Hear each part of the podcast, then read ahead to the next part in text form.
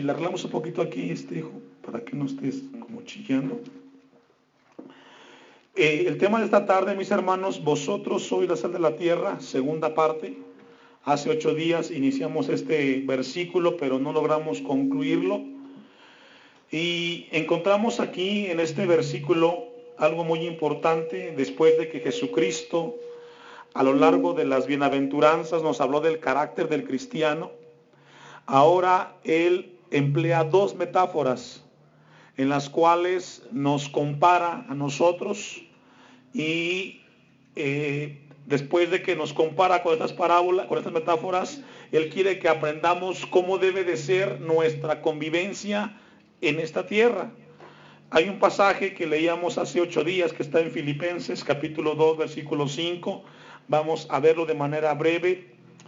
Encontramos en la Biblia que Jesucristo nos eh, compara con, con muchas cosas, emplea muchas metáforas, nos compara con las ovejas, nos compara con el barro en las manos del alfarero y emplea en la Biblia muchas para, este, metáforas este, que nos compara a nosotros.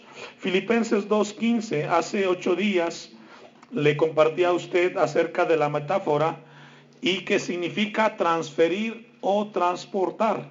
Es lo que significa una metáfora. Significa transferir o transportar de un objeto hacia un objetivo. Encontramos eh, en Filipenses 2.15 que dice, para que seas irreprensibles y sencillos, hijos de Dios sin mancha en medio de una generación maligna y perversa.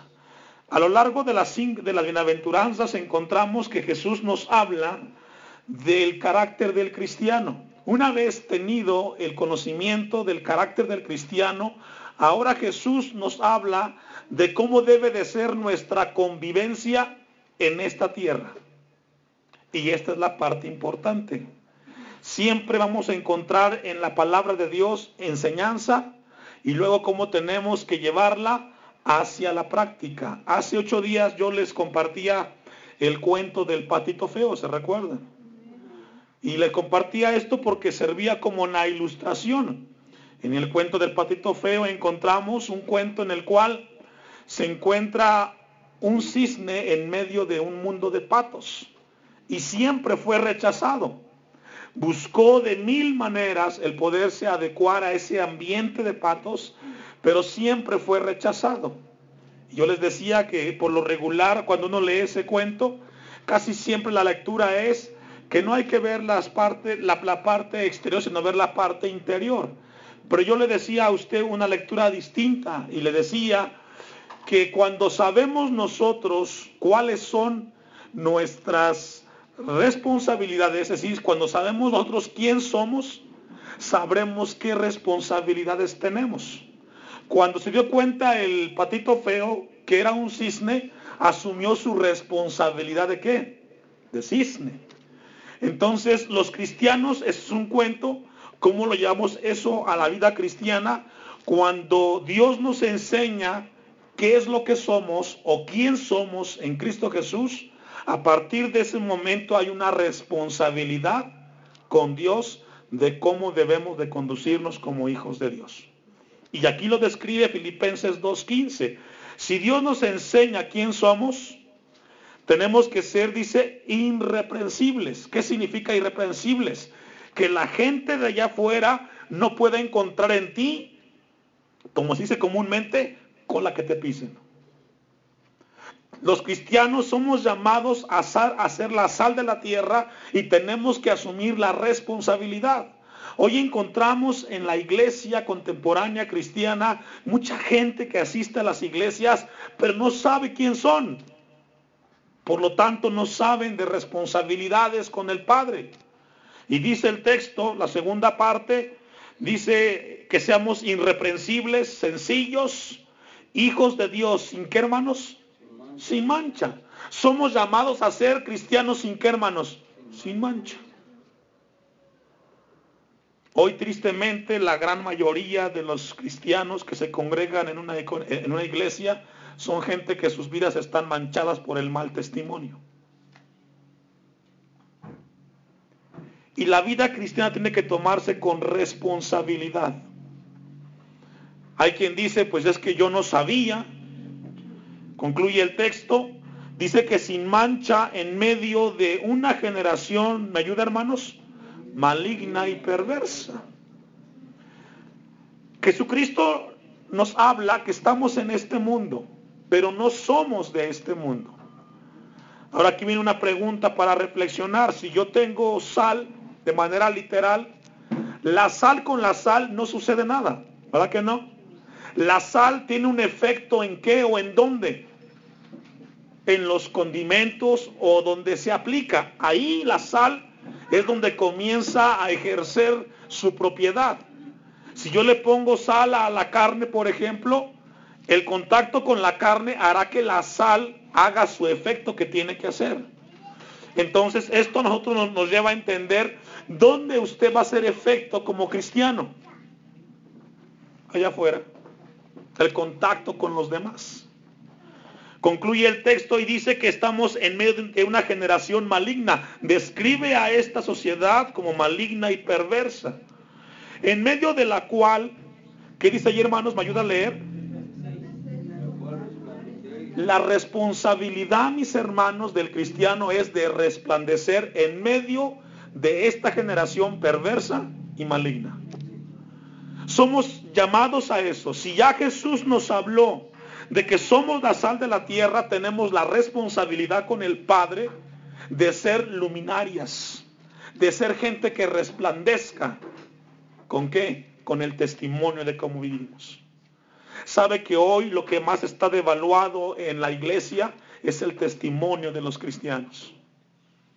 No se toma con seriedad la palabra de Dios. No se le da el lugar de importancia. No se toma con seriedad y hoy el cristiano pareciera como que fuera una imitación, una calcomanía barata del cristianismo del primer siglo. Porque no sabemos la responsabilidad. Dice, vamos a regresar, era o es un breve repaso, el versículo 13 de Mateo 5.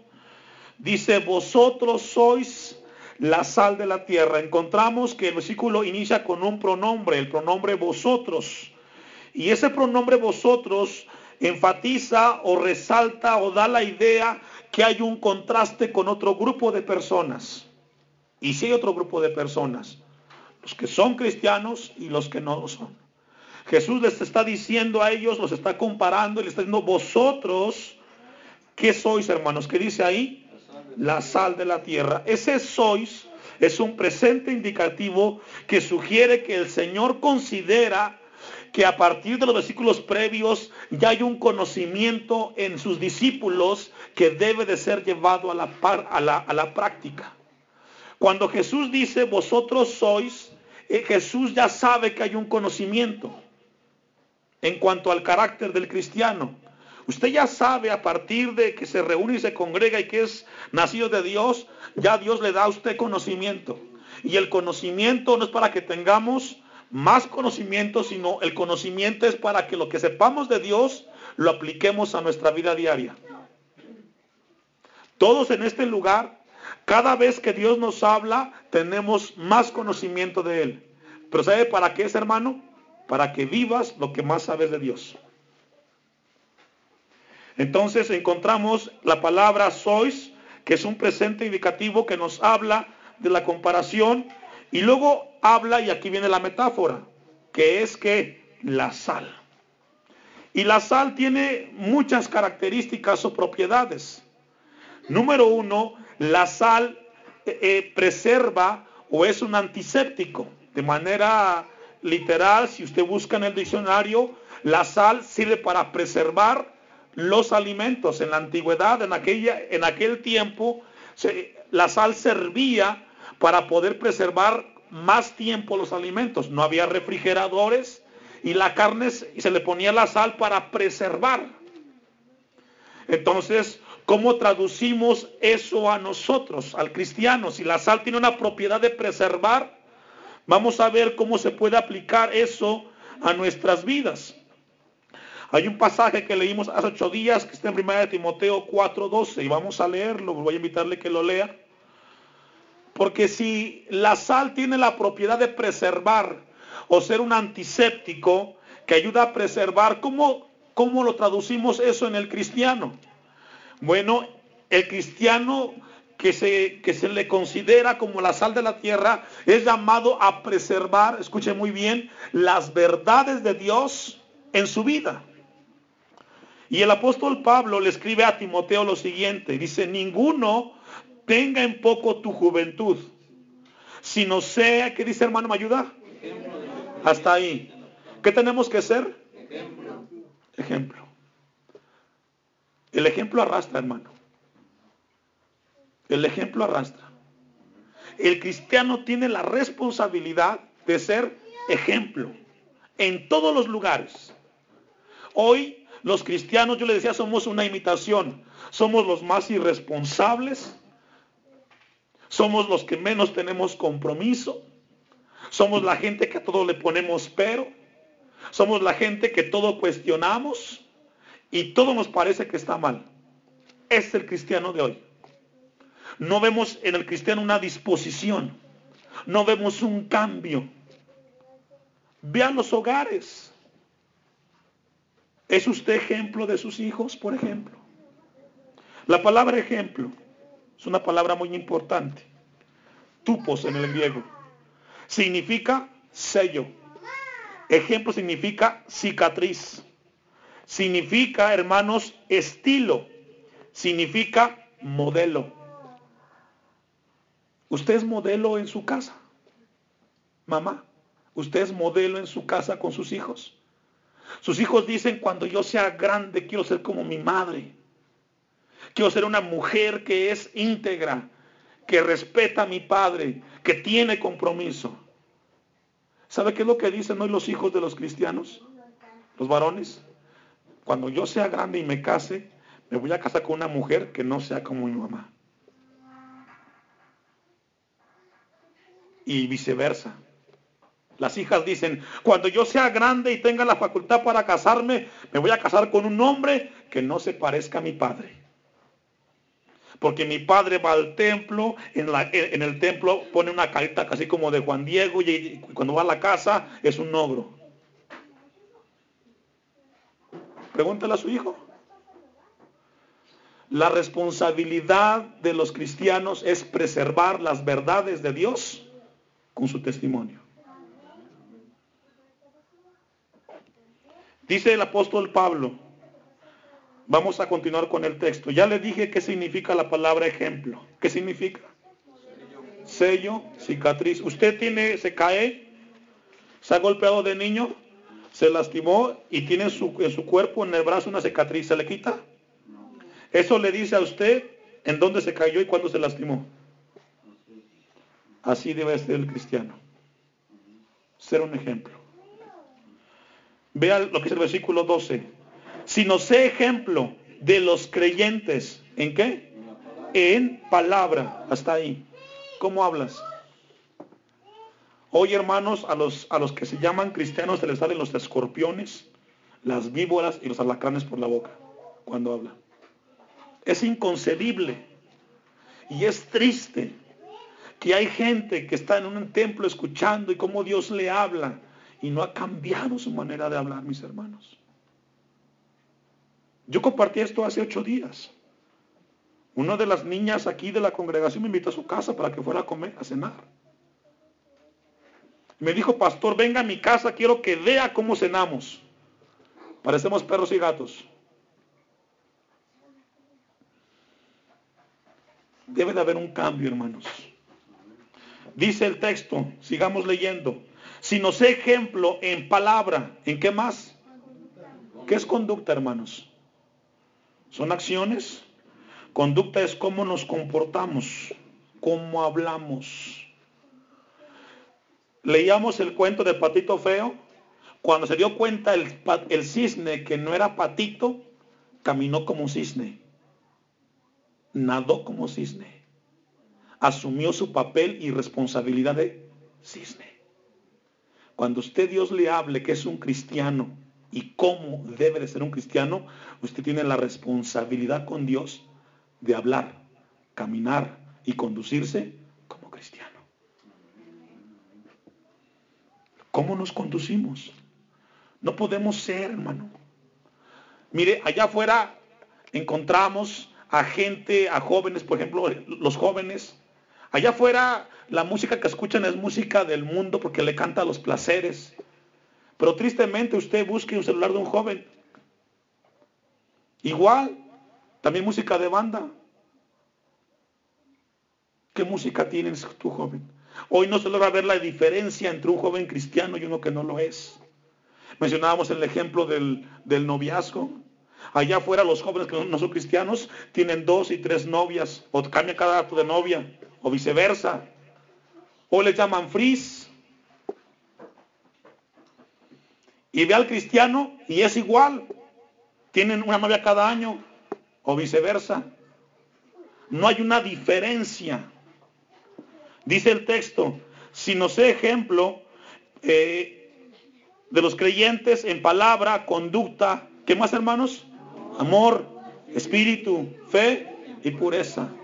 Tenemos la gran responsabilidad de ser ejemplo. Jóvenes cristianos, ¿están aquí? Ustedes son llamados a, dar ejemplo de que Cristo está en sus corazones. Como pastor, y se los digo porque estamos aquí en casa, como pastor tengo acceso a entrar yo a la red. Y he visto los face de cada uno de ustedes y algunos me da tristeza verlos. Porque ahí me, doy cuenta qué música escuchan, qué libros leen, qué palabras emplean cuando conversan con sus amigos. No es posible que jóvenes cristianos pongan y digan cantante favorito. Un ejemplo, Luis Miguel. ¿Qué libro lees? Harry Potter. No estamos siendo ejemplo. Primera de Pedro 3.1. Los veo serios y pensativos, mis hermanos, pero dice un dicho allá afuera que si le queda el chaleco, ¿qué, qué hay que hacer, hermanos? Y que Dios nos ayude. Primera de Pedro 3.1. Eso era para los jóvenes. Ahora va para las hermanas. ¿Hay aquí hermanas? Asimismo vosotras, mujeres, y le está hablando a las mujeres cristianas. Estad, ¿qué dice hermanos? Hasta ahí, sujetas. La palabra sujetarse significa subordinarse. ¿Cuántos saben que en una escuela no puede haber dos directores? No puede haber dos jefes en una empresa. Aunque los dos tengan las capacidades, cada quien tiene que cumplir con su función. Pero hay hermanitas que son cristianas que no les gusta ni que les diga nada porque aquí mando yo. A veces es triste ver que llega uno a la casa de la hermana y voltea a la hermana a ver al hermano y con la mirada le dice, cállate. Y se calla el hermano. Sujeción. controlamos al niño, por favor.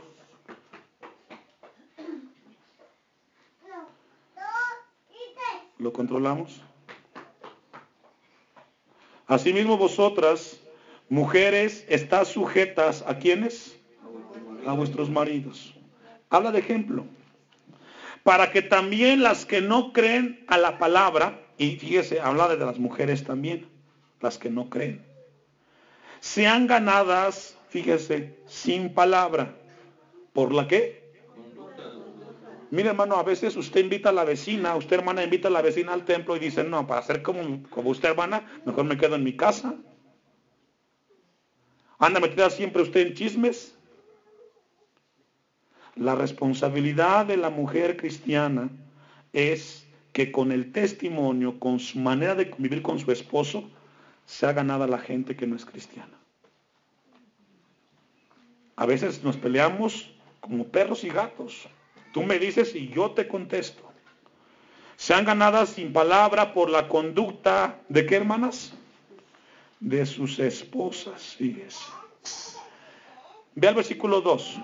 Considerando vuestra conducta, fíjese, Allí la conducta es manera de comportarse o comportamiento. Considerad vuestra conducta casta y respetuosa.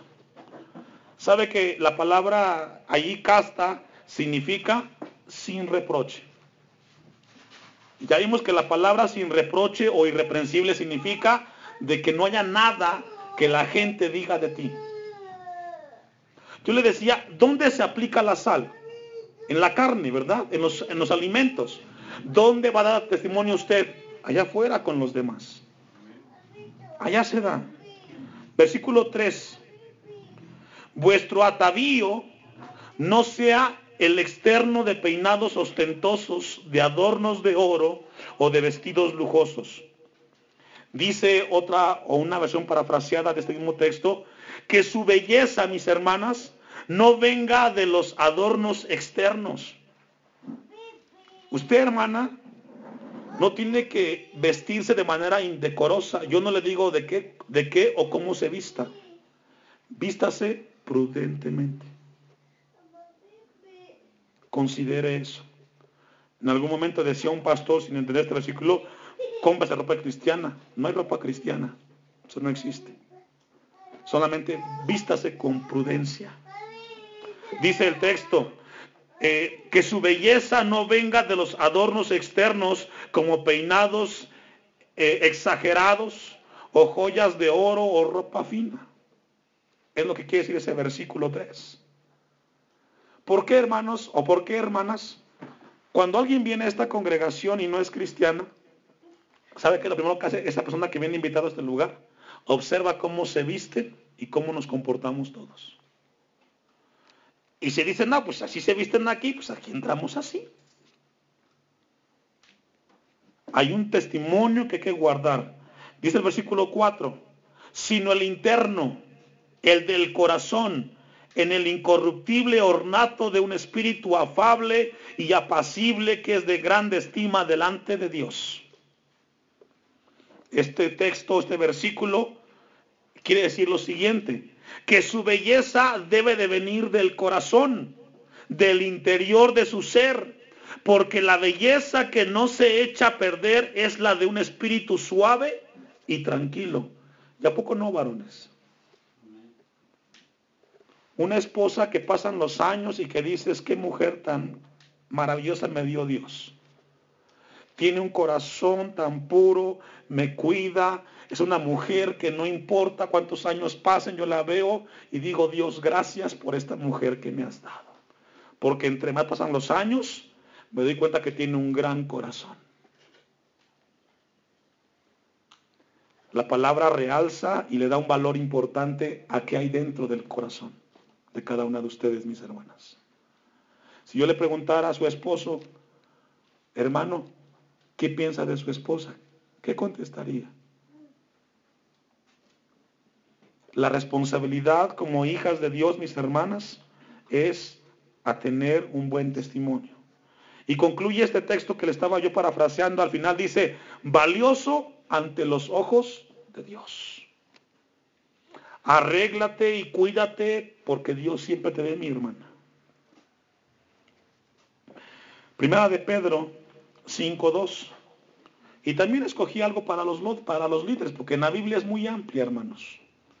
Recordemos que como si la sal es un antiséptico y preserva, hermanos, ¿cómo tenemos o cómo lo aplicamos al cristiano eso? Que lo que acabamos de leer, lo que escuchamos de Dios, lo vivamos. Guardando lo que acabamos de leer, preservamos las verdades de Dios en este mundo de maldad. Dice 1 de Pedro 5.2, apacentad la grey de Dios, aquí están los líderes, que está entre vosotros, cuidando de ella. Fíjese, el llamado de un líder que es cuidar, no aprovecharse. No por fuerza, es decir, aquí nadie viene a la fuerza, esto es por amor a escuchar la palabra de Dios. Sino voluntariamente, no por ganancia deshonesta, sino con ánimo pronto. Y cuando lo leía, le digo, Señor, ayúdame a mí, con esto. Versículo 3, no como teniendo señorío sobre las que están a vuestro cuidado. Y tristemente hay líderes que tienen las ovejas como que fueran los dueños de ellas. Es un mal testimonio. Sino siendo, ¿qué dice hermanos? Ve cómo le dice al líder. Cuando usted Dios lo llame aquí a ser líder, porque algunos de ustedes están en la mira de Dios, a ser líderes. ¿Qué tienen que ser los líderes, hermanos? Los diáconos que están ahorita aquí en la congregación son llamados a, ser ejemplos. El copastor, los que tocan la alabanza, ellos son, deben de ser ejemplo. Porque mire, el que está allá afuera y se equivoca, hay quienes ni se da cuenta, pero el que se equivoca aquí arriba, todos nos ven. ¿Sabe que cada vez que yo me subo aquí, hermano, me tiemblan las piernas? Porque enseñar la palabra de Dios es una gran responsabilidad. Y tengo temor de Dios de hablar algo que no sea. Y procuro cuidar mi vida, cuidar mi testimonio, porque somos llamados a dar ejemplo. Imagínese yo como pastor, tomando esto como un relajo. Y hablamos en muchas áreas, desde puntualidad, desde compromiso, desde responsabilidad, porque somos ejemplo. Mañana cuando Dios levanta aquí a los jóvenes para servir al Señor, van a decir, yo voy a ser como el pastor Abisaí. Somos llamados a, a, ser ejemplo, mis hermanos. Y esto tenemos que tener mucho cuidado nosotros con lo que Dios nos habla. Vamos a una cita más. Colosenses 4:6.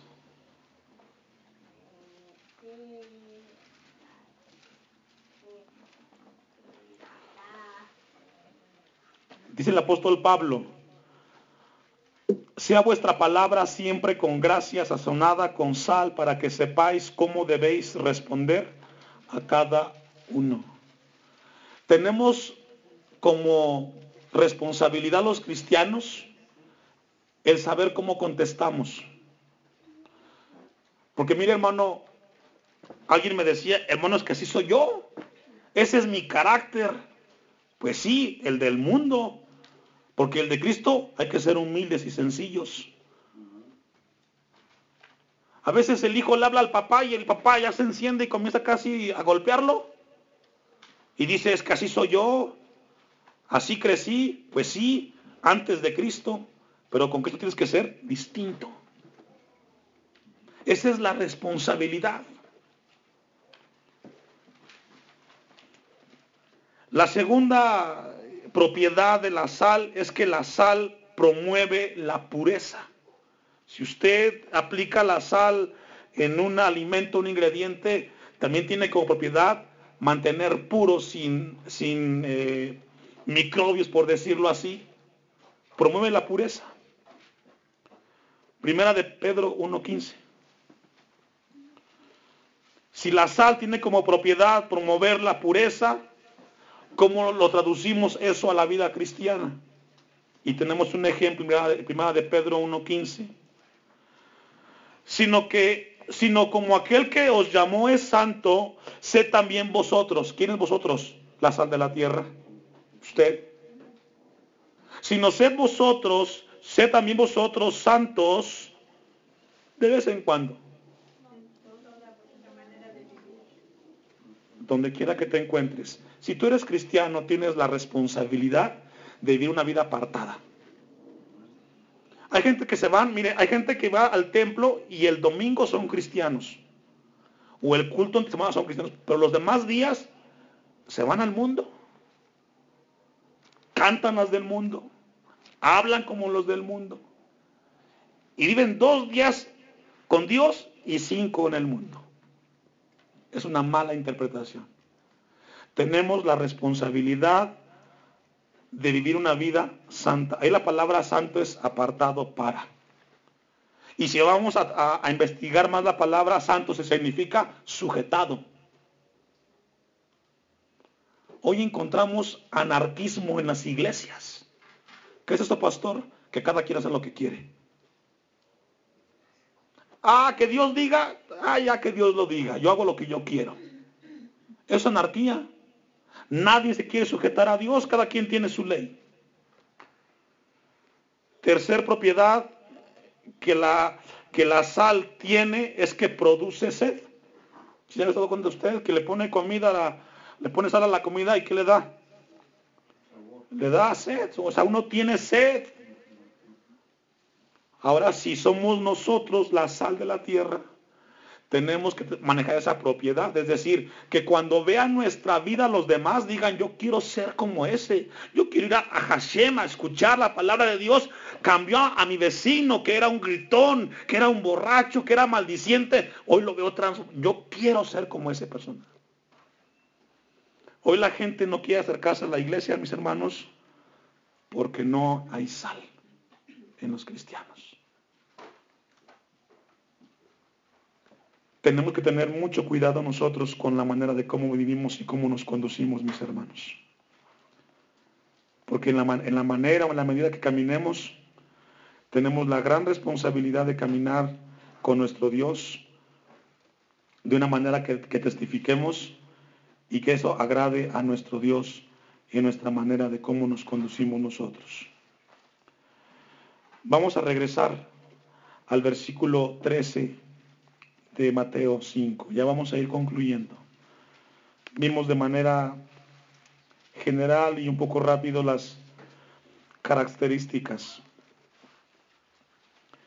Dice el versículo 13, vosotros sois la sal de la tierra, pero si la sal se desvaneciere, ¿con qué será salada?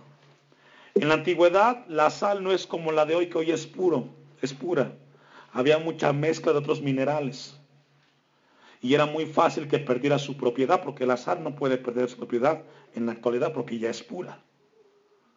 Pero en aquel entonces no había la sal que hoy tenemos, había mezcla de otros elementos y en ese contexto dice, si la sal se desvaneciere, ¿con qué será salada?